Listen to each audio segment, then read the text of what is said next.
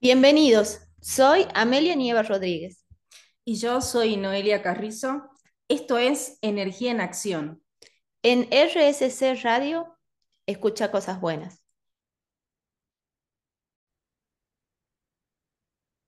Si con todo lo que tienes no eres feliz, con todo lo que te falta, tampoco lo serás. Y con esta frase arrancamos un jueves más aquí en Energía en Acción. ¿Cómo está nuestra audiencia? Aquí estamos en Tucumán en un día soleadito de invierno. ¿Cómo estás, Noé? ¿Qué tal? Hola, Ame, ¿cómo estás? Hola a todos, ¿cómo andan por ahí? Bueno, gracias por escucharnos, por estar un jueves más acá con nosotras. Hoy les vamos a traer un tema que, que estuvimos hablando hace muy poquito, antes de comenzar el programa, que desde una mirada muy personal creo que eh, vamos a hablar sobre dos polaridades que, como les digo, desde una mirada muy personal, creo que es muy difícil de diferenciar muchas veces, que hay una línea muy finita que las separa, y estas dos polaridades, o como las digo yo, polaridades quizás no las son, pero es esto de la autoexigencia y el autocuidado que desde experiencias personales, y tengo un montón para contar, muchas veces me las confundo o muchas veces me, me autoengaño también de, y termino siendo autoexigente en vez de autocuidarme, ¿no? Pensaba, me pasa mucho con el gimnasio, muchas veces estoy fundida, que no doy más, que el cuerpo ya me dice basta, no, y no hagas nada más, y aún así, porque en mi cabeza significa autocuidarme, voy al gimnasio, me mato haciendo la rutina y en realidad quizás era otra cosa lo que me pedía el cuerpo, ¿no? Quedarme a descansar y eso era más autocuidado que, que lo que estaba haciendo en el gimnasio, que era una autoexigencia. Con lo que traes a mí también, bueno, yo también me siento muy identificada y creo que muchas de las personas que nos están escuchando se deben sentir identificadas con esto, a veces cuando nos vamos, nos vamos haciendo cosas, ¿no? Y sentimos que no es suficiente y que deberíamos hacer más. Y aparecen siempre esa gente que nos refleja eso está dentro nuestro, ¿no? Porque cuando yo siento que no llego a todo, que me pasa, por ejemplo, esta semana me está pasando que siento que no llego a todo, aparte de ello, el contexto también te pone en esa encrucijada de decir, bueno, aparte de que no llego, también me gustaría ir al gimnasio, me gustaría ver a mis padres, me gustaría, no sé, mi familia política también me dice que nunca la voy a visitar y aparecen siempre otras, mis propias exigencias y las propias exigencias de las otras personas hacia mí, ¿no? Y un poco separarnos de eso y permitirnos autocuidarnos, ya sea descansando, pasando tiempo con nosotros mismos, meditando. Sí, puede ser ir al gimnasio desde un lugar de autocuidado también o no, como también puede ser, no sé, leerme un buen libro, escuchar música, cocinarme algo rico que me gusta. A veces permitirnos el autocuidado en una época donde incluso la autoexigencia tiene buena prensa, ¿no? Estar al palo tiene buena prensa, decir, me levanté a las 5 porque leí Robin Sharma del Club de las 5 de la mañana, yo también lo leí, ¿no? y me levanté un montón de tiempo a las 5 hasta que no lo pude sostener pero tiene re buena prensa decir, me levanto a las 5, estoy al palo, a las 7 ya estuve en el gimnasio, o sea, autoexigirnos tiene buena prensa y autocuidarnos no tiene buena prensa y encima genera mucha culpa. Ese es otro de los factores. Tal cual sí genera mucha culpa y esto que vos decís, la otra vez leía, creo que era en LinkedIn, unos artículos que habían salido en cuanto a esto que, que vos traes justamente, de que sentimos culpa por eh, no hacer nada, que tenemos que estar todo el tiempo haciendo cosas que están mal visto si no hacemos, que están mal visto si no trabajamos todo el tiempo, porque yo, yo, yo a veces me identifico con eso. Yo soy profesional independiente, trabajo con vos, como mucha gente ya sabe, también tengo mis, mis negocios aparte y me pasa muchas veces que estoy todo el tiempo trabajando, pero haciendo cositas que quizás son mínimas y lo que me sucede es que quizás en un, si trabajar en relación de dependencia a las seis de la tarde corto, pero no me pasa, porque son las seis de la tarde, ya terminé de hacer algo y ya mi cabeza empieza, bueno, pero ahora debería hacer esto, debería hacer lo otro, debería hacer lo otro.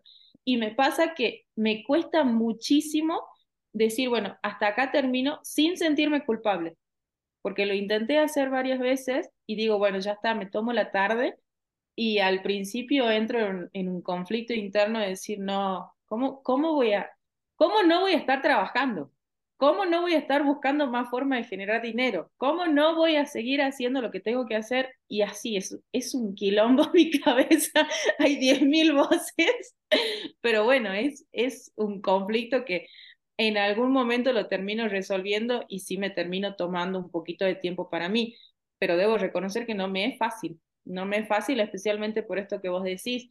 Tiene muy buena prensa la autoexigencia y el autocuidado queda en segundo plano y hasta es muchas veces mal visto.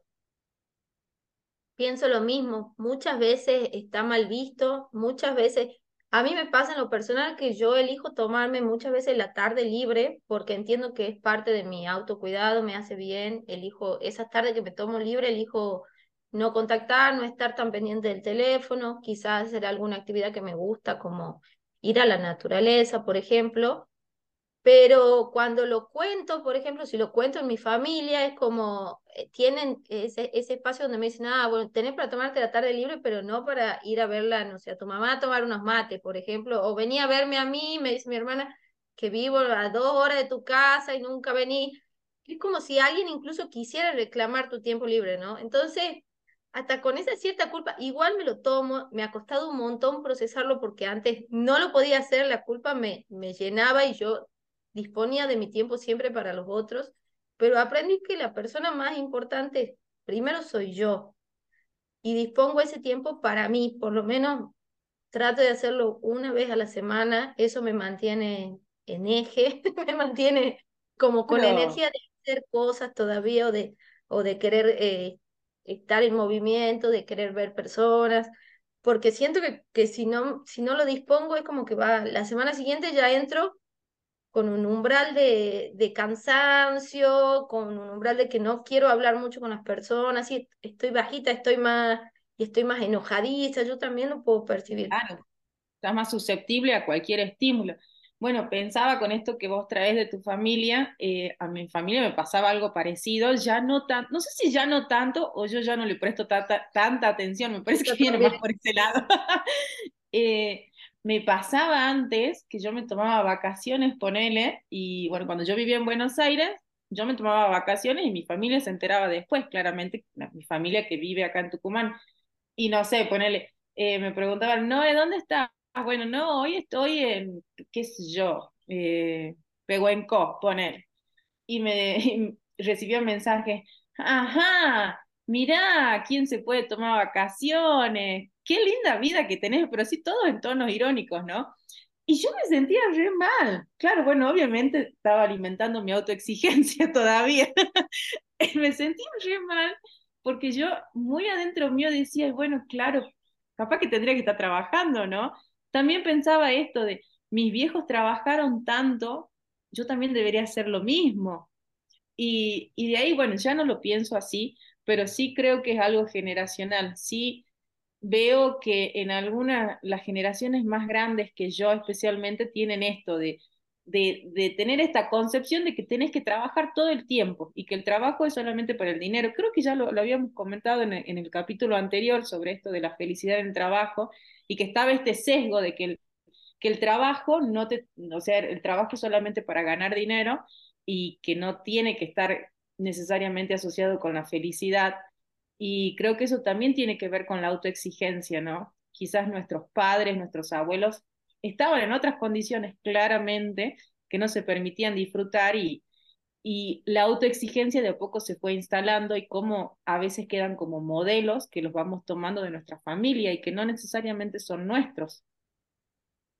Creo lo mismo, eh, el modelo de autoexigencia claramente yo lo tomé de mi familia, vengo de una familia de de mucha autoexigencia, donde casi todos, como ya lo comenté en otros capítulos, o se puede ser ingeniero o médico en mi familia, por eso es que me gradué de ingeniera.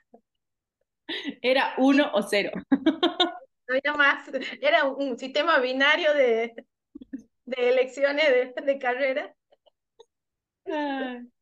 Entiendo que es su, que fue su modelo mental, me lo transmitieron a mí cuando yo era chica, lo tomé sin juzgarlo creo que ahora tengo más herramientas que me, que me permito como desgranar algunas cosas. Sin embargo, seguramente hay un montón que todavía no logré ver, pero las que voy pudiendo descifrar comparto por aquí. Gracias, Noel, por, por estar en esta parte donde vamos desarmando lo que ya nos podemos dar cuenta, porque seguro falta un montón. Y, por ejemplo, a mí, que estamos hablando de autoexigencia y de autocuidado, se me viene a la mente, yo hace dos meses tuve una lesión de la rodilla, que estuve un tiempo parada, no podía ni manejar ni caminar. Sin embargo, bien pude movilizarme un poco, volví al gimnasio, claramente desde la autoexigencia, porque en mi mente no podía imaginarme la idea de no ir al gimnasio, cómo va a estar mi cuerpo, tengo que ir al gimnasio, no importa cómo esté mi rodilla, por lo menos voy a hacer brazos, no sé, no me importaba por lo menos. Y, y, bueno, y después de dos meses de lesión y de, y de las últimas consultas con el traumatólogo y el kinesiólogo, me dijeron, basta, no tenés que ir al gimnasio, no tenés que hacer ninguna actividad, te tenés que quedar en la casa, hacer reposo, hacer la fisio y tomártelo con tranquilidad si querés que la rodilla se recupere. O sea, y yo dije, wow, eh, los primeros meses hice todo mal, todo mal, y lo hice claramente desde mi autoexigencia, porque incluso aunque me dolía la pierna, yo igual me arrastraba hasta el gimnasio para hacer algo. Entonces, creo que hasta esa autoexigencia incluso nos puede dañar tanto física como mental como emocionalmente, ¿no? Claro, ¿no? Y pensaba esto que, eh, que para mí lo, sigo sosteniendo, que es muy, muy delgada la línea que separa el concepto de autoexigencia con autocuidado. Por esto de, por un lado, eh, tu rodilla te estaba demandando reposo y por otro lado, el concepto o, la percepción de decir, bueno, tengo que cuidar mi cuerpo, voy a ir al gimnasio igual y hago la parte de arriba, aunque sea. O sea, como que a veces la autoexigencia solapa el autocuidado, cuando en realidad la prioridad en ese momento era otra cosa, no era ir al gimnasio. Me, me acordé de cuando yo vivía en Buenos Aires también, una vez me agarró, yo no soy de enfermarme mucho, pero cuando me enfermo, agarrate, ¿no? Hasta internada termino.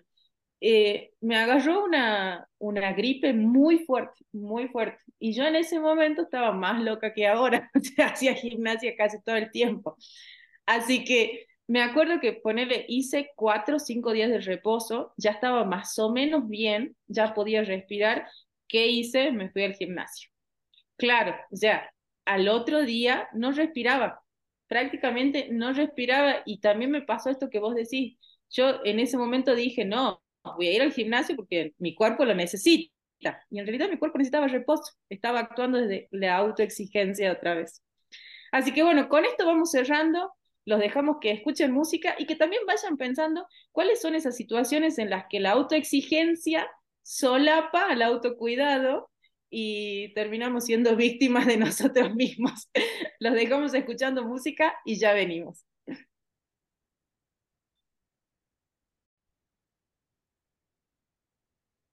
El secreto no es correr detrás de las mariposas, es cuidar tu jardín para que ellas vengan a ti. Así comenzamos este segundo bloque, seguimos hablando de autocuidado, de autoexigencia, y pensaba que el autocuidado tiene mucho que ver con cuidar nuestro jardín interno, nuestro estado emocional, y también pensaba que la autoexigencia muchas veces la plasmamos en diferentes ámbitos de nuestra vida, ¿no? Se me vino que especialmente, bueno, en las mujeres lo veo más, por ahí estamos más eh, focalizadas en nuestra imagen personal y somos muy autoexigentes con cómo nos vemos, qué, qué ropa nos ponemos, qué, no sé, si tenemos las uñas pintadas, si estamos peinadas, si no. Y, y, bueno, me fue casi imposible que se me venga el caso de Silvina Luna a la cabeza. Viste, bueno, que todo, todo el mundo creo que ya lo sabe, ella se infiltró hará unos, ¿qué será?, cinco o seis años atrás, unas sustancias tóxicas, con, por el simple hecho de, de aumentar el volumen en sus glúteos.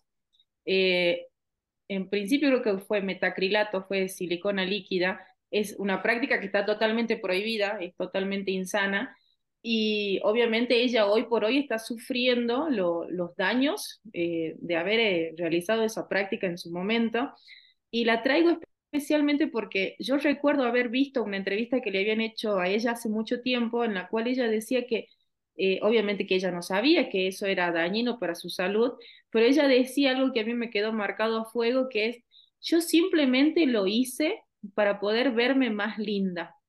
Eh, me quedó marcada a fuego esta frase de decir, qué loco que, que a veces por esta autoexigencia, que a veces creo yo que no siempre es consciente, a 100% consciente, terminamos tomando prácticas que, que nos terminan dañando literalmente nuestra salud. Y, y, cómo es totalmente opuesto, diametralmente opuesto al autocuidado, porque esto que decía del gimnasio, eh, voy al gimnasio porque tengo que hacer gimnasia para verme bien o porque quiero cuidar mi salud y verme bien, ¿no? Se me vino automáticamente este ejemplo, creo que es el más, el que mejor ilustra esto de, de la autoexigencia contra el autocuidado y cómo en los diferentes ámbitos de nuestra vida, si somos autoexigentes, repercute en toda nuestra vida. Si soy autoexigente en el trabajo, repercute también en mis otros dominios, porque quizás termino descuidando mi salud, termino descuidando mi familia y bueno, y así sucesivamente. es como un dominó. En consonancia con lo que decís, se me viene a la mente que hace poquito, hace unos meses, leí una nota en los medios, en los medios nacionales, de una chica que tenía cáncer en uno de los dedos porque cada 15 días se hacía las uñas con gel. Y el gel, lo que te hacen con gel, se expone una lámpara UV que te endurece las uñas y te dura como un mes. Y recuerdo que cuando lo leí dije, wow, o sea, es tan real exponer la piel, exponer una parte de tu cuerpo tan frecuente a una radiación, claramente te puede generar un daño más si tenés una predisposición genética. Y hasta ese día que leí la noticia, confieso que yo religiosamente cada 20 días también me iba a hacer las uñas en gel.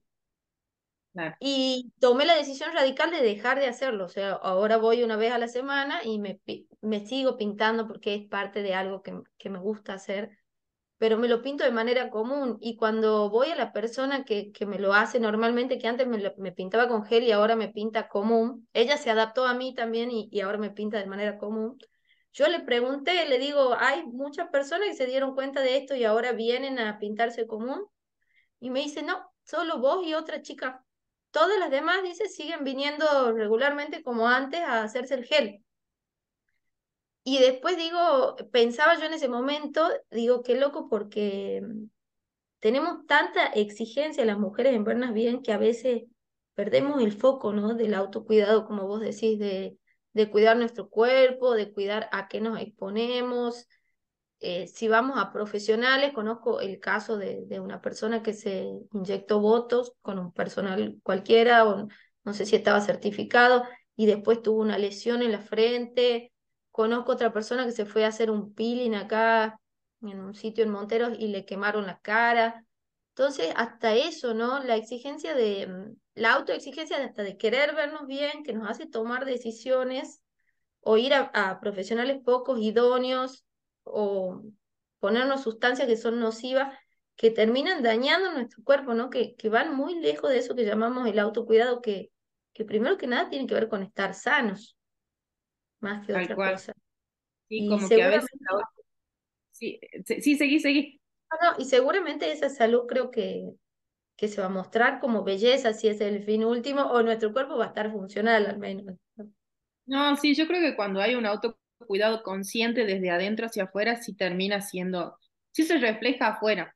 Em, pensaba también esto de, que, que, vos decís, de, de, la autoexigencia, que diste los, los ejemplos. Bueno, también eh, de un ejemplo que conocemos las dos, de, de una chica que que se hizo una, una cirugía para sacar la grasa abdominal, que por sus hábitos no podía hacerlo y lo terminó haciendo. Y pensaba que a veces la autoexigencia o cuando estamos enseguecidos por algo, nos termina justamente eh, como ensegueciendo de otras cosas, ¿no? De decir, bueno, yo quiero esto en mi vida, lo quiero hacer como sea, y, por más que 20 profesionales me dijeron que no se podía hacer, lo sigo buscando, sigo buscando hasta que doy en la tecla con ese o esa profesional que me va a decir que sí, que ya muy adentro sabemos que todos los riesgos que corremos, pero hay una autoexigencia tan grande en querer vernos de determinada manera, en querer lograr ciertas cosas, que igualmente lo seguimos buscando, ¿no? Y estamos enseguecidos de, de los de, las cosas que nos pueden pasar, ¿no? De, los daños colaterales que pueden suceder. También pensaba que había una, una época, ¿vos te acordás del alisado brasileño?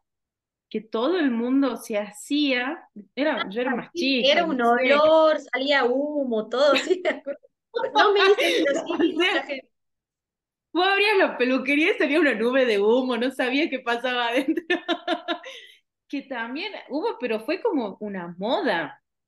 Todo el mundo se lo hacía. Es más, tenemos una prima en común que tiene, en, tiene mochos, o sea, es ruluda, y en ese momento apareció la Asia gracias a ese alisado brasileño.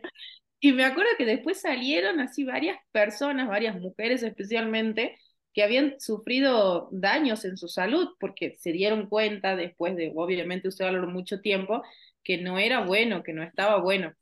Eh, y nada, todo eso creo que va en consonancia con, con la autoexigencia que tenemos en todos los dominios, especialmente en la imagen y creo que especialmente las mujeres somos quienes más instalado lo tenemos. No voy a decir que los hombres no, porque sí conozco casos, pero mayormente lo veo en las mujeres. Es como que la demanda social, la presión social es más fuerte hacia la mujer y se instala inconscientemente en, en la psiqui femenina y terminamos haciendo cosas muchas veces por querer complacer a los demás.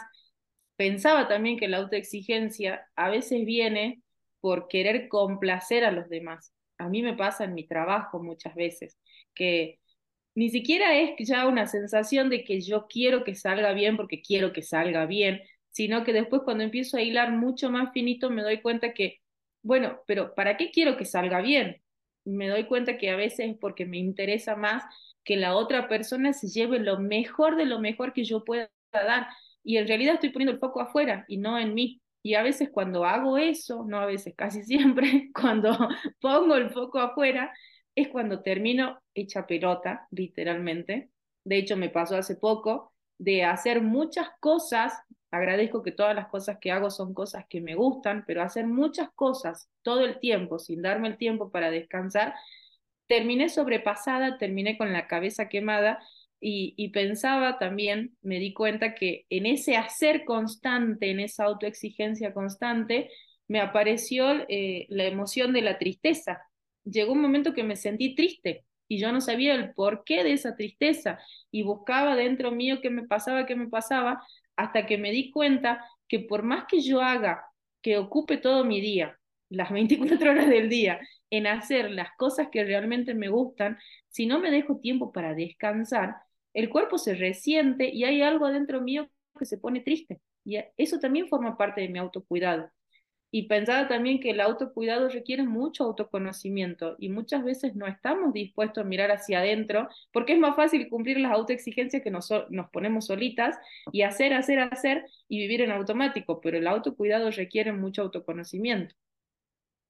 Qué importante lo que traes y qué fuerte que me suena lo que decís del autoconocimiento porque justo estuve conversando mucho con amigas ahora que, que fue la época de la amistad y casi todas ellas me trajeron lo mismo, ¿no? Que no les gusta estar solas, no les gusta pasar tiempo consigo mismas. Eso es cuando no estamos dispuestas todavía a autoconocernos, a autoacompañarnos, a autopercibirnos, a autocuidarnos. Se puede sentir un poco así, ¿no? Como no me gusta estar sola conmigo, me siento mal cuando estoy sola, no, no me gusta escuchar lo que pienso, lo que siento, o si tengo hábitos destructivos, cuando estoy sola prefiero tomar una bebida o gente que consume droga. Todo eso tiene, tiene su pata en, no poder vernos hacia adentro, ¿no? Y un poco el autoconocimiento es la base de todo, saber qué nos hace bien, cuándo nos sentimos cuidados, cuándo estamos exigiéndonos de más. Y creo que por, por todo lo que vine aprendiendo sobre la autoexigencia, siempre en general tiene que ver con conflictos de autorrechazo. Cuando yo digo, tengo que cuidarme más, es porque yo estoy rechazando, por ejemplo, cómo me veo, o tengo que bajar la panza porque estoy rechazando mi panza, tengo que pintarme las uñas súper brillantes, estoy rechazando cómo son mis manos, en realidad quiero que se vean súper arregladitas, o tengo que alisarme el pelo. Son conflictos de autorrechazo más allá que yo lo haga con una idea de, de que soy una persona que me estoy cuidando, su base está fundada en el autorrechazo, en que yo quiero verme de otra forma, sentirme de otra forma, expresarme de otra forma. Y esas mismas cosas, si son del autocuidado, las podemos hacer igualmente, pero desde otro lugar, desde el lugar del cuidado, desde el lugar de elegir, elijo ir al gimnasio para sentirme mejor, deseo verme de otra manera, elijo cuidarme, cuidar mi cuerpo, cuidar mis uñas, pero sin eh, ver ese conflicto del autorrechazo es un hilo muy fino, es un hilo muy fino, porque la acción es la misma, pero desde donde yo hago esa acción es la diferencia. Si yo la estoy haciendo desde un lugar donde me rechazo, me autoexijo, o si yo la estoy haciendo desde un lugar donde la elijo y la elijo porque me siento bien, me siento cuidada y me hace bien, ¿no? Claro, y también eh, coincido totalmente con lo que traes. pensaba que eh, desde el lugar que lo haces también va a determinar la continuidad en el tiempo que llevas adelante esa acción. Si lo haces a conciencia, porque lo haces a elección, porque decís, bueno, quiero sentirme bien, quiero estar sana, la continuidad de esa acción o, o la, no necesariamente la misma acción, pero cosas parecidas, vas a seguir haciendo para poder lograr esa meta que te propones. Cuando lo haces desde la autoexigencia, creo que se cae más rápido y trae aparejado una sensación de, de pesadez. Es por lo menos lo que me pasa a mí, por lo menos también desde que empecé a mirar hacia adentro me doy cuenta. Creo ahora, mira, hablándolo, creo que es uno de, los indicadores en mí, por lo menos, que me permite saber si lo estoy haciendo desde la autoexigencia o realmente lo estoy haciendo desde el autocuidado. Cuando siento que lo que estoy haciendo es pesado, que no me gusta y quizás no le termino de encontrar el fundamento, la esencia del por qué lo hago, ahí me doy cuenta que es en realidad una autoexigencia, que no, no era una elección consciente. Y bueno, creo que ahí es el momento de rever, ¿no? El para qué hago las cosas y qué quiero cambiar. Este, bueno, la, la, sostenida, no sé si quieres agregar algo más. No, no, dale, dale. Es, justo lo que vos traes cuando la sostengo mucho, eh, viene el estado constante de insatisfacción y puede venir tristeza, culpa, enojo. Por eso el autoconocimiento es tan importante para, para saber en qué tipo de patrón de autoexigencia estamos y con qué emoción la vinculo, ¿no? En mi caso, yo lo tengo súper registrado, yo lo vinculo con el enojo, me empieza a generar como una sensación de, primero, lo primero que detecto es como una sensación de estar en un constante apuro, de estar así como en una carrera. Termino esto y empiezo el otro, termino, como que mi agenda así tiene cronometrado. Y eso, ya cuando yo me empiezo a sentir incómoda con eso, ya, ya sé que me estoy enojando y bueno, ya ahí ya me doy cuenta, digo, ah, esto es autoexigencia. Pero mira qué loco, porque bueno, ya creo que lo hablamos, yo ya sé, ya lo hemos hablado anteriormente, no sé si salió en la radio, pero eh, que a vos te da enojo y a mí me da tristeza. O sea, te imaginas, cuando vos estás enojada y yo estoy triste, es lo peor que puede pasar. no sé por qué no me siento bien. ¿Cómo que no te sentís bien? Mala combinación.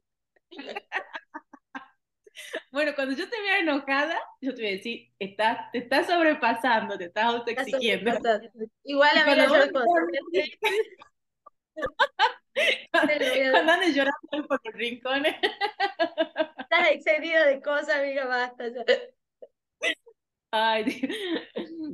Pero qué importante poder calibrar eso, ¿no? Es re importante, por lo menos para mí, porque ya es el indicador de decir, bueno, para, hay algo que no, no estoy a, que, que, no estoy en eje, ya, ya me salí al pasto. Tal cual. Por eso la, la importancia de que cada una de las personas que esté escuchando ahí, que empiece a pensar cuándo se sobreexige, en qué momento, con qué tema, cuál es la historia que se cuenta atrás, ¿no? ¿Cuál es esa historia de autorrechazo, de debería tal cosa? ¿Cuál es esa historia que genera culpa? Y después que la, la persona que está escuchando ahí le pedimos que lo traten de vincular con esa emoción que le genera la autoexigencia, que puede ser un montón de emociones displacenteras, como ya la vimos al principio. Detectemos cuál es esa emoción que nos está mostrando que nos estamos sobreexigiendo. Y con esta reflexión y con buena música los dejamos en este segundo bloque. El autocuidado no es un lujo, sino que es una prioridad. Así damos comienzo al tercer y último bloque de energía en acción. Pensaba que muchas veces eh, esto que dice la frase, a mí me pasa, de que eh, el autocuidado o las prácticas de autocuidado hacia mí misma, hacia lo que me hace bien, las dejo al final de todo. No descanso, no duermo, a veces estoy pasada de rosca, no me acuesto 10 minutos. Y, y sigue instalada de alguna manera, no siempre debo reconocer, ya cada vez menos, pero de que esas prácticas de autocuidado mm, son, no son justamente eh, una prioridad para mí, ¿no? Y pensaba, bueno, hablábamos en el corte con AME, eh, ¿cómo nos podemos dar cuenta si estamos siendo autoexigentes con nosotros mismos? Porque a veces la otra persona lo ve, pero nosotros no lo vemos, como ya lo vimos muchas veces.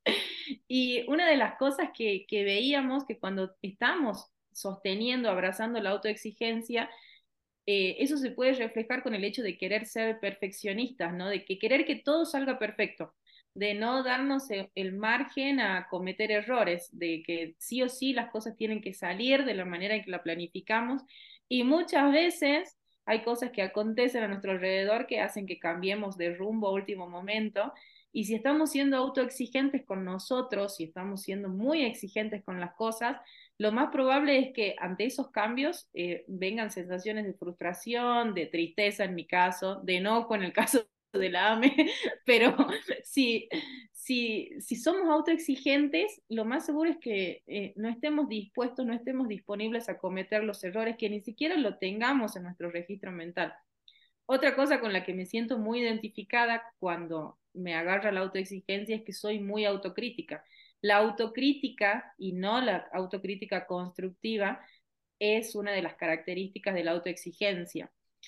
Y esto también que comentaba al principio, cuando establecemos nuestros objetivos en función de las expectativas de los demás, cuando queremos complacer las expectativas de los demás y sin importar las nuestras, ahí estamos siendo autoexigentes porque queremos complacer a los demás y nos olvidamos de nosotros cuando también nos comparamos constantemente. Hay una frase que a mí me encanta que dice que con la única persona con la que te tenés que comparar es con vos mismo y creo que yo la abrazo mucho porque para mí muchas veces supone un desafío y la practico día a día, pero esto cuando nos comparamos con los demás o con situaciones que están fuera de nuestro alcance, que están fuera de nosotros, eso también es un parámetro que nos está diciendo que estamos siendo autoexigentes cuando, oh, esta es mundial, cuando asumimos demasiado.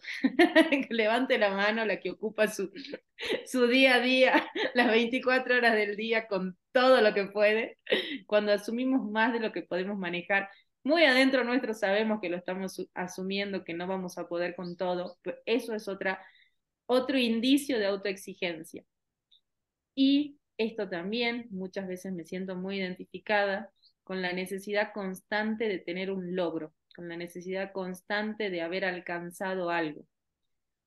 Creo que, y esto viene en línea con lo que vos traías, Ame, al principio, de que la autoexigencia tiene buena prensa, eh, lo veo mucho en las redes sociales, eh, de esto de estar mostrando todo el tiempo que, hemos alcanzado algo, que, que, siempre hay que mostrar algo, siempre que que mostrarle y que de alguna manera es complacer al otro, porque no necesariamente a nosotros mismos, de que hemos alcanzado algo, de que hemos logrado algo. Y, y cuando eso ya es, cuando se vuelve como una necesidad muy profunda, creo que ahí se vuelve autoexigencia. Yo creo que está bueno tener metas en la vida, es súper importante, es parte de nuestra felicidad, pero cuando lo hacemos por complacer a los demás y cuando no estamos tranquilos si es que no estamos haciendo algo, ahí ya se vuelve autoexigencia. Me siento reconocida en todas las que contaste. Todas, que levanten la mano. Yo también, sí, en todas. No, que levanten la mano, me levanto todas. E, en, distintas etapas de mi vida, ¿no? En algunas ya no tanto, como ya, ya elijo no, no complacer a los demás, sino complacerme a mí misma. Pero hay un par que por más que las trabajé y todo, por ahí me veo que me sigue pasando y cuando me pasa, por eso como yo siempre traigo las personas que estén iniciando y como nosotros estamos en un camino de autoconocimiento, va a pasar que va a volver esa tendencia. Si nosotros tenemos tendencia a la autoexigencia, va a volver. Lo importante no es que se vaya para siempre, sino darnos cuenta cuando vuelve y desarmarle en ese momento, ¿no? A mí me pasa, por ejemplo, mucho el de la comparación. Por ejemplo, hay alguien, el otro día que estuvimos en el casamiento de tu hermano, una chica cantaba bellísimo y yo que sueño con cantar, y no, todavía es un sueño que, que no está al alcance para mí, como yo no lo veo al alcance. Entonces, es como que empiezo, ay, ¿por qué yo no canto así? Qué lindo, y me gustaría. Y mi cabeza se empieza a hacer así un montón de autocrítica de, de por qué no, no tengo esa destreza. Hasta que me doy cuenta y digo, bueno, no, va, yo me dedico a otra cosa, no me dedico a cantar, no he tenido tiempo de entrenar mi voz para hacerlo. Entonces ahí lo empiezo a desarmar y listo, no es lo que elijo ahora, fin. Pero así como me pasó con el cantante, me pasa un montón de veces, digamos, veo una chica que juega muy bien al fútbol y, ay, qué bueno, ¿por qué yo no juego así? Entro en ese, en ese loop de autoexigencia que claramente también me hace un poco ser la persona que soy, que, que tengo múltiples ocupaciones, como decía ahí, asumo un montón de demandas. A veces también me estoy dando cuenta cuando he aceptado, no sé, 10 trabajos distintos una semana y digo, no, basta. Encima le hablo a la Noe y la Noe me dice, sí, porque también está en el mismo rollo que yo. Entonces... Por algo somos amigas. qué desastre. Entonces, ahí yo los invito a que, a que empiecen a darse cuenta. Yo sé que no va a ser fácil, no va a ser en el momento, los pensamientos van a volver, la autoexigencia va a intentar volver todo el tiempo, pero la idea es empezar a verlos, porque verlos es la primera forma de, de estar disponibles a, a no darles valor, ¿no? O a desarmarlos. Claro, creo, coincido totalmente y creo que es el primer paso y ojalá siempre lleguemos a eso, a verlos. Coincido que a veces no, no, no, no pasa. Y también creo que si no lo llegamos a ver a priori, si no llegamos a ver el primer paso, también identificar cuando ya te pasaste, esto que yo decía, yo sé que ya me pasé cuando estoy triste, cuando estoy triste y no encuentro la razón eh, así superficialmente. Creo que mejor si lo, si lo vemos desde el principio, pero si no llegamos a verlo desde el principio, también entender eh, en el proceso o cuando estamos sintiendo algo que por ahí no es habitual de sentir en nosotros o no le encontramos la explicación así a simple vista, quizás es un indicio de que estamos sobrepasados, que hay un nivel de autoexigencia grande que nos está derivando en una determinada emoción o sentimiento, o en un dolor físico que puede pasar. Tal cual. Y lo contrario, como dijimos, a la autoexigencia sería el autocuidado. ¿Qué cosas, qué implica el autocuidado? ¿Qué podríamos hacer para, para autocuidarnos? ¿no? Hay, hay distintas formas de abordarlo. Si lo hacemos desde un lugar físico, tiene que ver las acciones que benefician al cuerpo, desde alimentarnos con conciencia, sanamente, elegir nuestros alimentos de manera saludable, no sé si yo lo conté, pero hace muchos años que soy vegetariana y para mí eso implica un autocuidado porque siento que, que me estoy cuidando al elegir ese tipo de alimentación, como así también cuido el entorno, los animales. Para mí es la forma más práctica, pero cada uno tiene que ir eligiendo qué les resuena, comer de manera consciente, comer sentados, parecen cosas simples, ¿no? Pero comer sentados, comer sin ver pantallas, comer sin ver el noticiero, por favor sin emociones negativas, sin peleas en la mesa. La alimentación es la base lo que nutre a nuestro cuerpo. Y desde la alimentación hasta hacer ejercicios, y como traíamos al principio, hacer ejercicios disfrutándolos, sin tengo que hacerlo para verme así, tengo que, sin, sin ese autorrechazo al fondo, sino como un bienestar. Elegir una actividad que nos guste, ya sea bailar, caminar, saltar, andar en bici, jugar con el perrito, no importa. Otra cosa que puedo hacer para mi autocuidado físico es no ponerle tiempo a la actividad física, no si no lo hago desde la autoexigencia. A mí me pasó muchas veces que digo, si no entreno cinco días a la semana es como que no hice nada. Bueno, no. Si entrenan 10 minutos al día y eso le da, entre, entre 0 minutos y 10 minutos, es mejor 10 minutos. Eso es lo único que le voy a decir.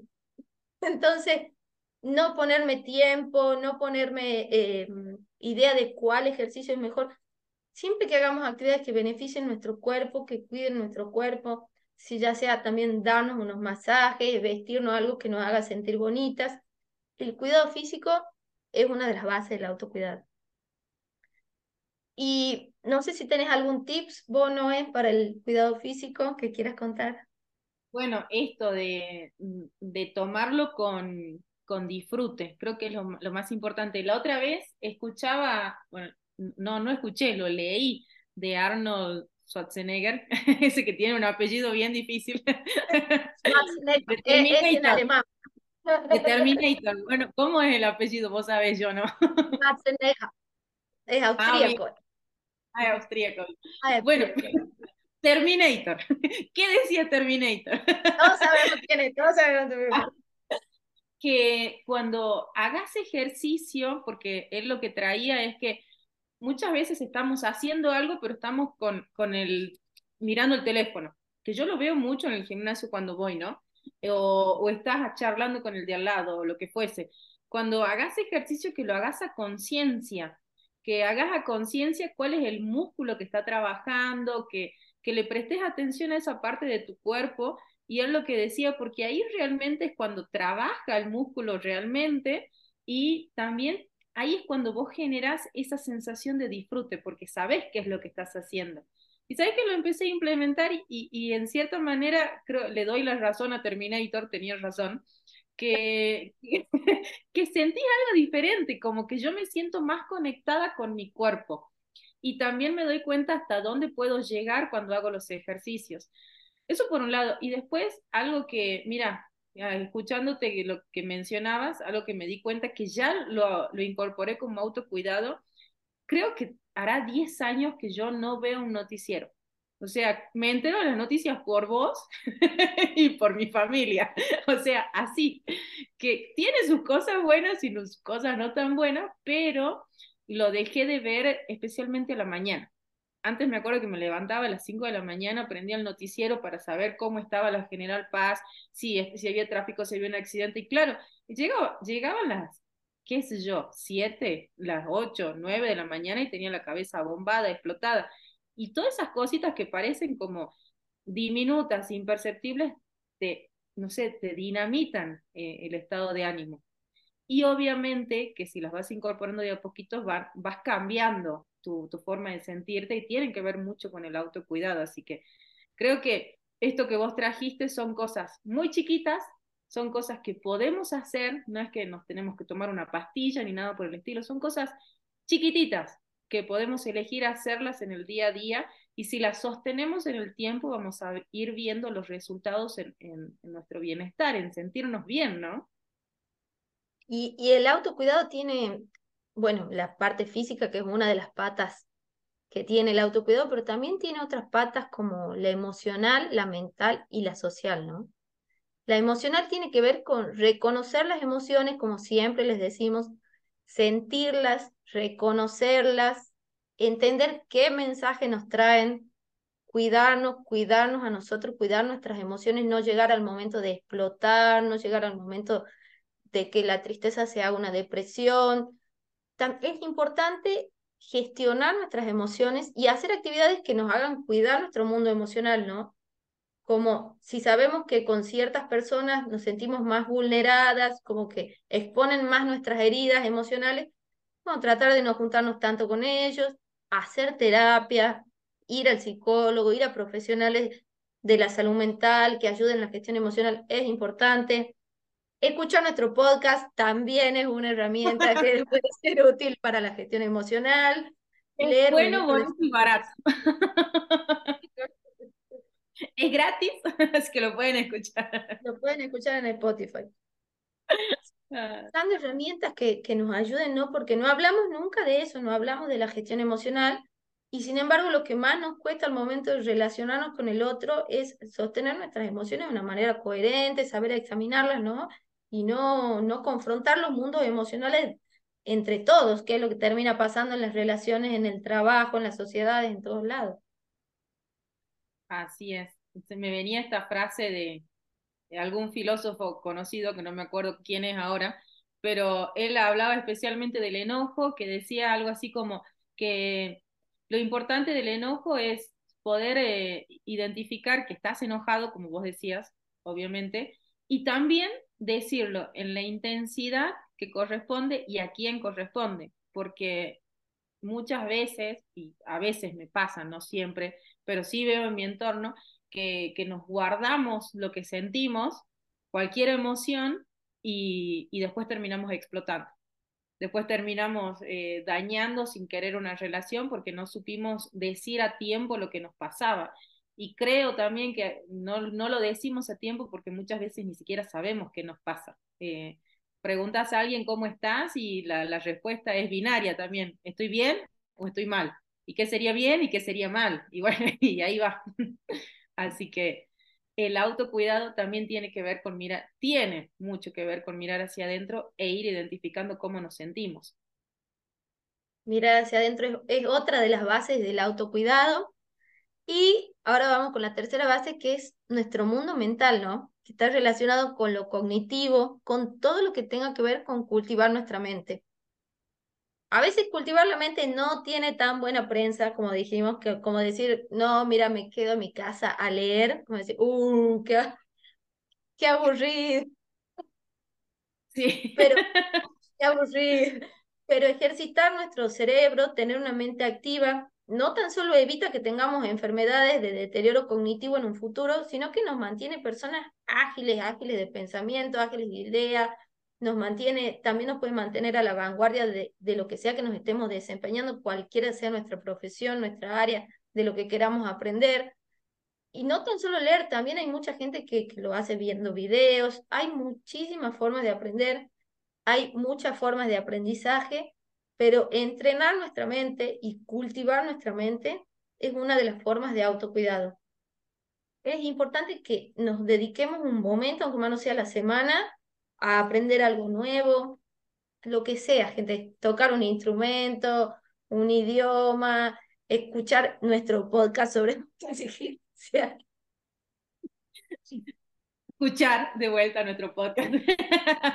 Sabes que esto que vos traes, me, me acordé de, de, una amiga que tengo que se llama Sofía Torres. Aprovecho, le mando un beso a Sofía. Ella tiene, ella es psicóloga y tiene un emprendimiento que se llama Recreo Emocional, y tiene muchísimas herramientas de, de gestión emocional, de aprendizaje, y en un momento me acuerdo que ella me contaba que ella está dando talleres de memoria. Y a ella lo que le sorprendía mucho, dice, la mayoría de las personas que van es gente ya adulta, adulta más de 60, 70 años. Y me acuerdo que lo que a mí me sorprendió de lo que dijo ella es que dice, no hace falta que seas un adulto, dice, al contrario, dice, mientras antes, mientras más chico seas y comiences a entrenar tu memoria, eh, la forma en que aprendes, más fortalecido llega como el músculo del cerebro a, edades más grandes, a edades adultas. Y, y, me quedó esto, ¿no? De que a veces como que socialmente pensamos que hay ciertas actividades que son solo para, para determinados grupos eh, etarios y nada que ver el, el cerebro, el, la mente, es necesaria entrenarla todo el tiempo y que forma parte de nuestro autocuidado. Y pensaba, qué sé yo, que con cositas tan simples como aprender algo nuevo o hacer una sopa de letras o jugar un juego de memoria, o sea, nada, ¿no? el autocuidado a veces creemos que, que es como, uff, es un montón, y no, en realidad son cositas muy chiquitas, cada uno sabrá qué está dispuesto y qué puede hacer en el día a día, y empezar a cambiarlas e ir viendo qué resultados nos trae. Y la última pata del autocuidado, acá el último tip, es el autocuidado social. Y la gente que está pensando, ¿por qué social si es autocuidado? Bueno, tiene que ver con que los seres humanos, todos somos seres sociales y no tan solo es importante la relación que tengo conmigo, sino también la relación que yo tengo con los demás, ¿no? Entonces, dedicar tiempo a divertirme, a pasar un momento alegre con amigos, riéndonos, viendo películas, pintando, rodearme de personas con las que me siento bien, ¿no? Amigos, familia, gente que sumen a mi vida, que me hagan sentir bien, que me hagan sentir contenida, que me hagan sentir auténtica. Todas estas actividades de sociabilización tienen que ver con un autocuidado social, con generar impacto en nuestro entorno, con sentirnos cuidados, eh, salir a algún lugar, tomarnos algo, un café, una cerveza, un vino, lo que, lo que a ustedes les parezca, ¿no? Toda, toda esta actividad social, incluso los deportes sociales. Y si no pueden salir, hagan una videollamada con un amigo, no importa, lo que, lo que sea. Pero todas estas actividades donde compartimos y damos afecto tienen que ver con nuestro autocuidado social. Así es, el sentirse también que no solamente compartimos y damos, sino que también lo recibimos. Una especie de, de contención energética. Ponele. Así es. Y con esto es un botón, su botón para reflexionar, un montón de tareas de autocuidado, un montón, un montón en este día de hoy. Y con este montón de cosas los dejamos reflexionando. Les dejamos que hagan una lista de tareas de autocuidado. Ahí a, las que se les vayan ocurriendo pueden empezar a ponerlas en práctica. Y yo con esto me voy despidiendo. Fue un gustazo estar aquí con vos, Noé, y con toda nuestra audiencia. Y nos vemos el próximo jueves. Bueno, el gusto es mío, Ame. Te quiero mucho. Los quiero mucho todos los que nos están escuchando. Y los esperamos el próximo jueves a las 6 de la tarde en esto que hemos llamado Energía en Acción por RSC Radio. Escucha cosas buenas. Nos acompañan en Energía en Acción Cacho Avellaneda, mentor de negocios y emprendedores. Podés seguirlo en sus redes, tanto Facebook e Instagram, como arroba Cacho Avellaneda. Grupo Los Balcanes SA es una compañía azucarera en la ciudad de San Miguel de Tucumán comprometida con la producción de alimentos de calidad y energías limpias de una manera sustentable y ambientalmente responsable. Las Carrizo, moda sustentable, te invitan a darle otra oportunidad a las prendas más lindas. Podés seguirlas en arroba lascarrizo, ok. Los abuelos departamentos, alojamiento turístico en la ciudad de Tafí del Valle, de la provincia de Tucumán. Podés seguirlos en sus redes sociales como Los Abuelos Departamentos. Nos acompañan también el Cajoncito de los Deseos, que hacen desayunos y meriendas con pastelería casera. Ellos lo hacen con mucho amor y podés pedir los deliveries en la ciudad de Monteros, en Tucumán. Seguilos en redes como el Cajoncito de los Deseos. También nos acompaña la doctora Cristina Nieva Rodríguez, es médica tocoginecóloga para todas las mujeres de toda la provincia de Tucumán, tiene consultorio en Monteros, San Miguel de Tucumán y en Tafí Viejo, hace partos, cesáreas, cirugías ginecológicas y la puedes seguir en Instagram como doctora Nieva Rodríguez. Y finalmente nos acompaña el doctor Rafael Nieva Rodríguez, que es candidato a concejal por la ciudad de Monteros Así que seguilo en redes como Rafi Nieves Rodríguez 2023.